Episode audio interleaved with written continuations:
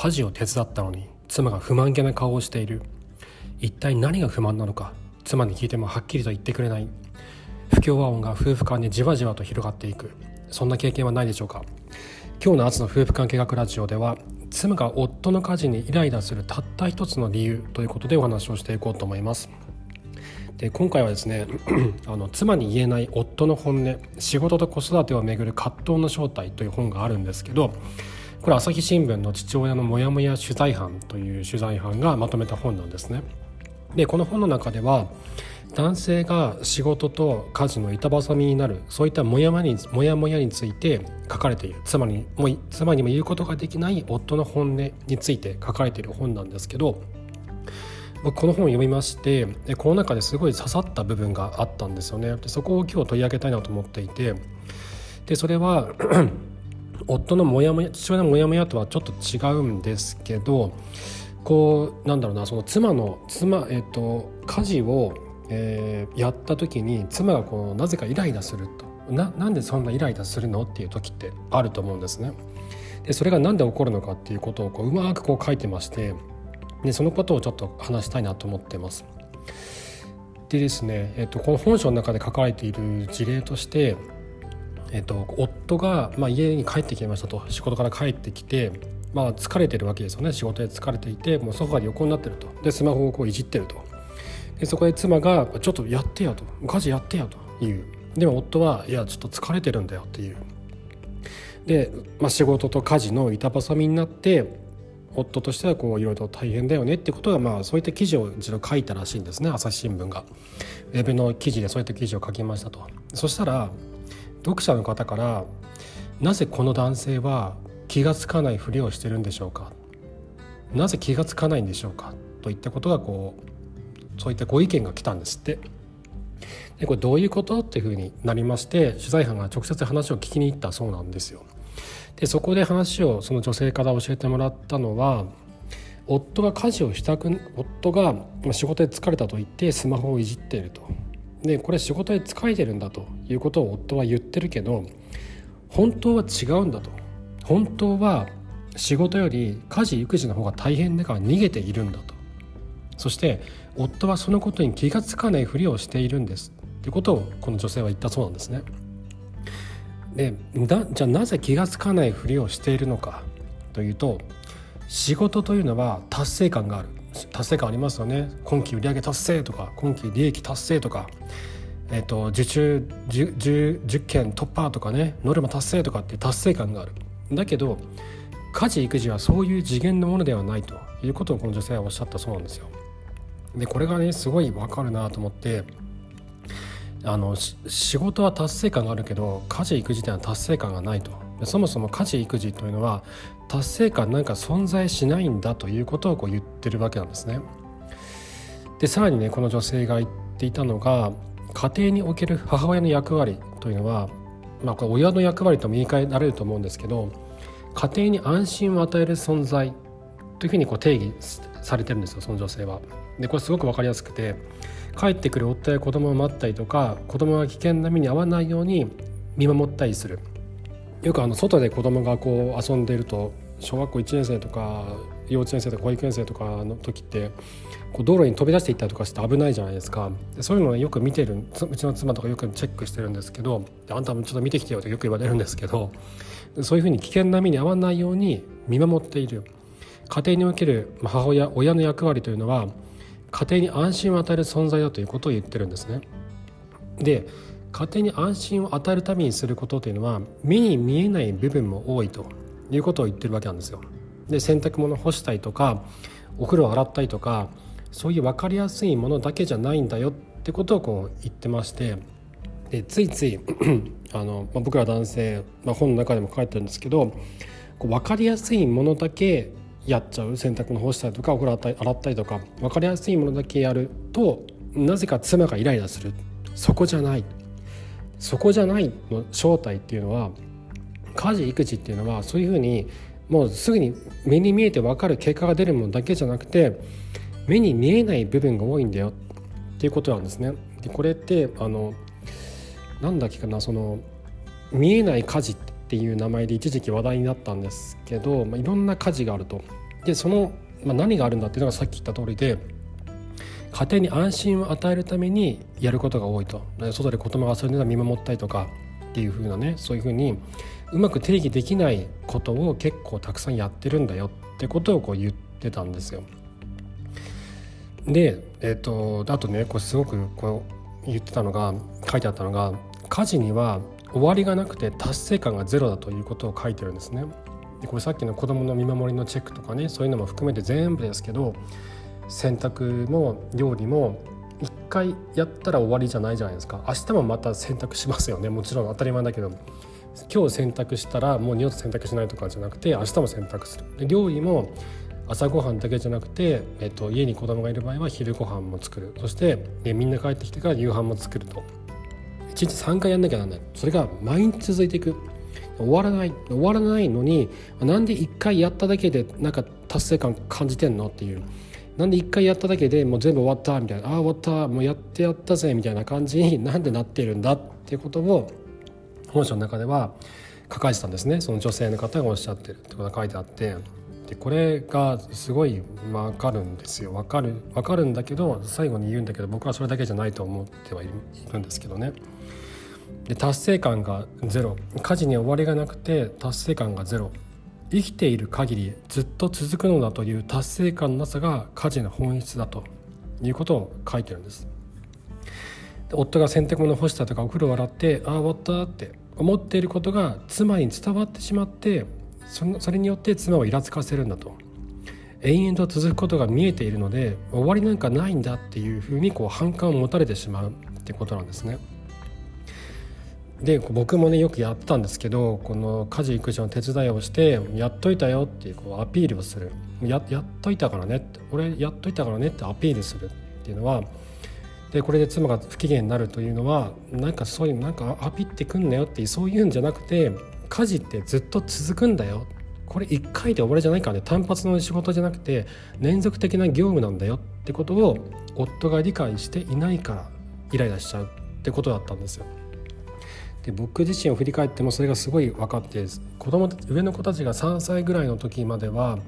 結構僕も手伝っているっていう感覚でやってたんですよね。で手伝って手伝っているっていう感覚っていうのは本来僕の業務じゃないんだけど代わりにやってあげてるんだよっていう感覚なんですよ。でこの話はちょっとまた別の話になっちゃうんだけどだけどそれだけじゃなくてもうあこれで終わりなんだって。あ言われたことやったよ。洗濯物干して頼まれてあ干しといたよ。終わったよ。あ終わった。じゃないんだぞと。これって毎日やってるんだよっていうことをあんたは分かってないでしょっていうことだったんですよね。それがすごく分かりやすく書いてあってなるほどなと思ったんですよ。でそれがお、えーと、そういった夫の態度が妻をイライラさせてしまうんだということが書かれてるんですね。で解決策としてこの本の中で抱えていることがあるんですけど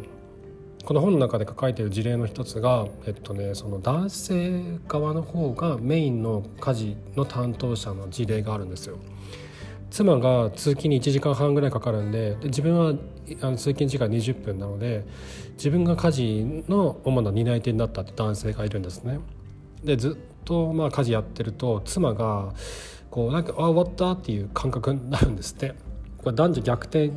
だなって思うんですけどよくあるよくある現象の男女逆転バージョンだなって思うんですけど、まあ、終わったよってあ終わったよかったって妻が思ってるのが見えてそれがこうイライラすると。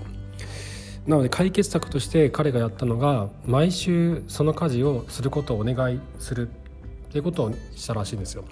で具体的には掃除をお願いしたらしいんですけど週末の掃除を妻にお願いしたんですって。そしたらあ毎週毎週あるんだなって。一回やったら終わりじゃないんだな。あ終わりましたよ。はいスパンも終わりました私の仕事終わりました。じゃなくてあの掃除って毎週やんなきゃいけないことなんだなってことを理解してもらえたそうなんですよね。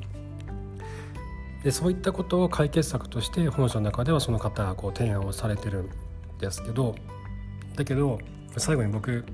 が話したいなと思ったのはあの達成感がないことが家事の本質っていうのが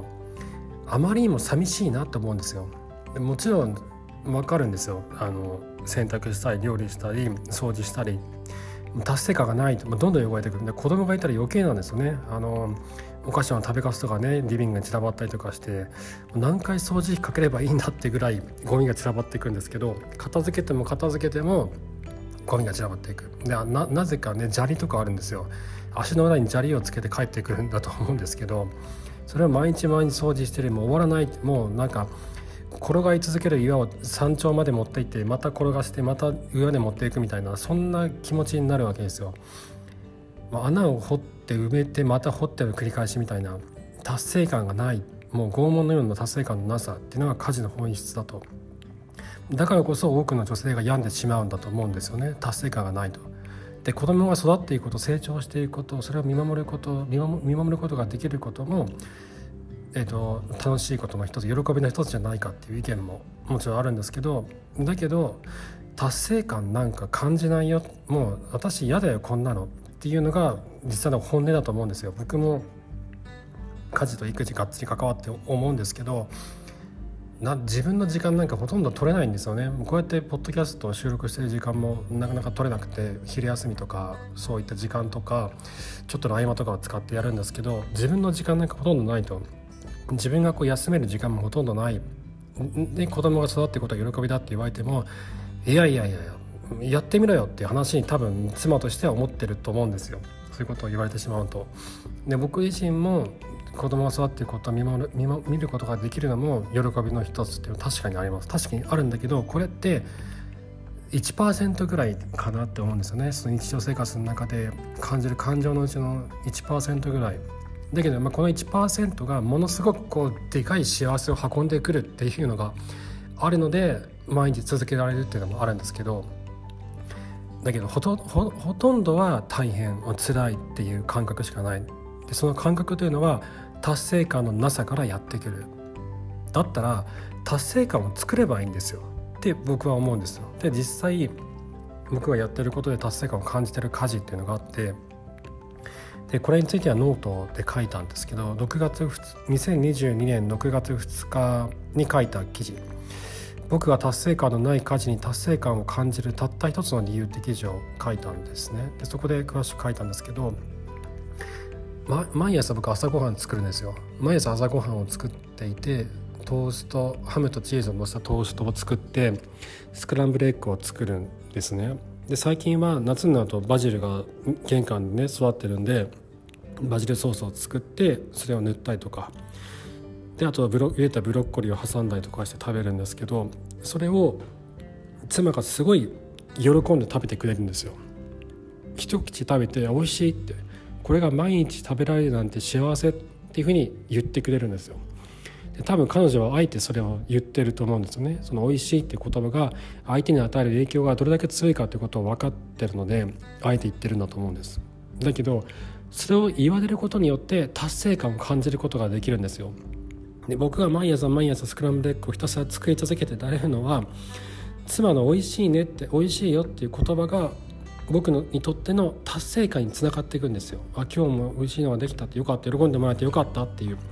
妻の幸せにこう自分がこう関与することができた。妻の幸せを幸せを与えることができた。些細な幸せだとは思いますけどね。スクランブルエッグっていうすごい些細な幸せでありますけどそういった妻が感じる幸せを僕が作ることができたってことが僕にとっては達成感につながっていくんですよ。だから僕は毎朝の朝ごはん作りというのは達成感がないってことはないんですよね。達成感を日々感じてるんですよ。でこれって他のことにも言えると思うんですよね。洗濯とか掃除とかについても「あすごい綺麗になってるありがとう」って言葉言われたら嬉しいじゃないですか普通に。でそういった相手が幸せを感じるような声かけそういったものが達成感を生んでいくんだと思うんですよ。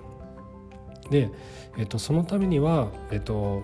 相手に対するねぎらいと感謝と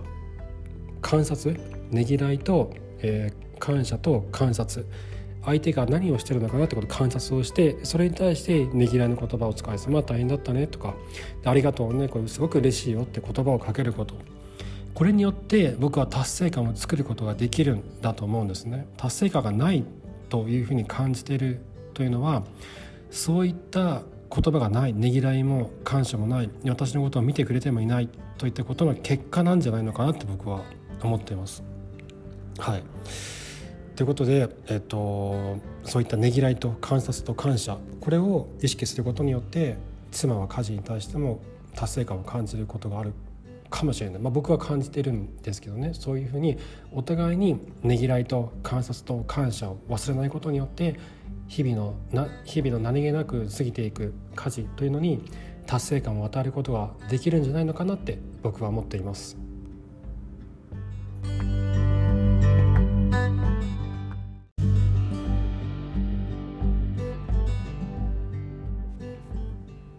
今日はあのさっきね話をした本あるじゃないですか父親のモヤモヤに関して書かれた本「妻に言えない夫の本音」っていう本があってこれをね今すごい読んでていくつかトピックをポッドキャストで話をしていこうと思ってるんですけどこのモヤモヤ家事といくなんだろうなその家庭と仕事の板挟みっていう現象が今たくさんの僕らのような男性に降りかかってるんだと思うんですよ。で仕事をね今まで頑張っていればよかったただそれだけをやってればよかった時代もあっただけど今は家の中でもちゃんとやらないと妻から見下り犯を突きつけられて離婚させられ離婚をね求められてしまったりとか夫婦関係が悪くなってその修復のために多大なるエネルギーを使ったりとかっていうことにこうなってしまうわけですね。あと子供との、えっと、接する時間も減ってくることによって子供が精神的に不安定になるという問題も起こってくる。でこれは僕自身が昔働いてた会社で週に2回徹夜で毎日夜の12時にあの退社っていう仕事があったんですけどその上司僕の上司も同じような生活してて子供が5歳ぐらいだったと思うんですけどある日ね「ごめん俺帰るわ」って言って9時に帰ったんですよ。で9時ってもうえなんで帰るの？みたいな時間なんですよその会社にとっては。でなんであいつあんな早く帰ってんの？みたいな9時なんですけど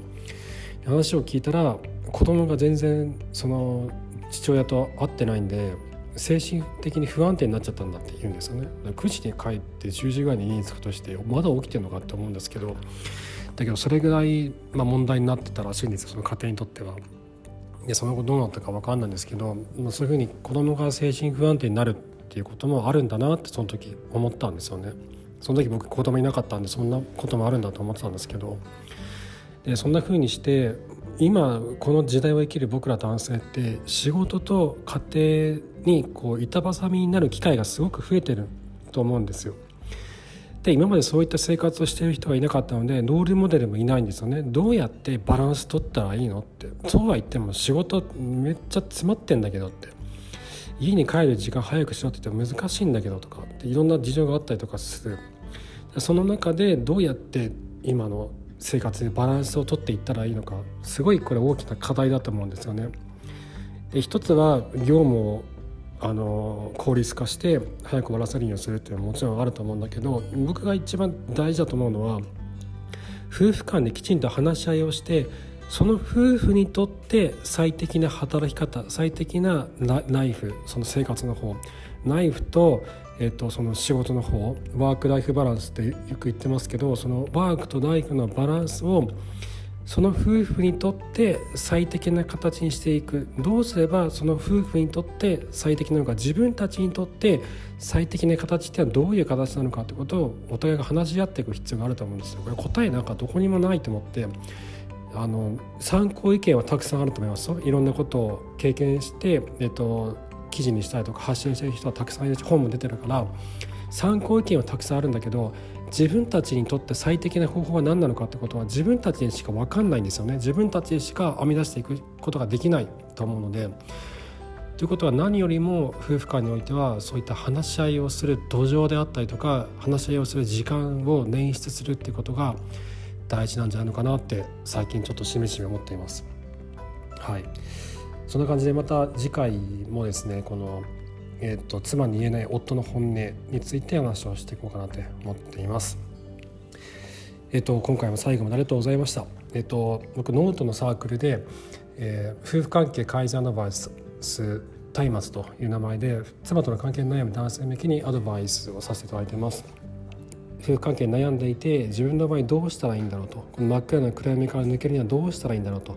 悩んでる方は是非ご連絡ください。僕が一緒に伴走していきます。これはあの概要欄にリンクも貼っておきますので気になる方は是非チェックしてみてください。はい。でまた次回お会いしましょう。さようなら。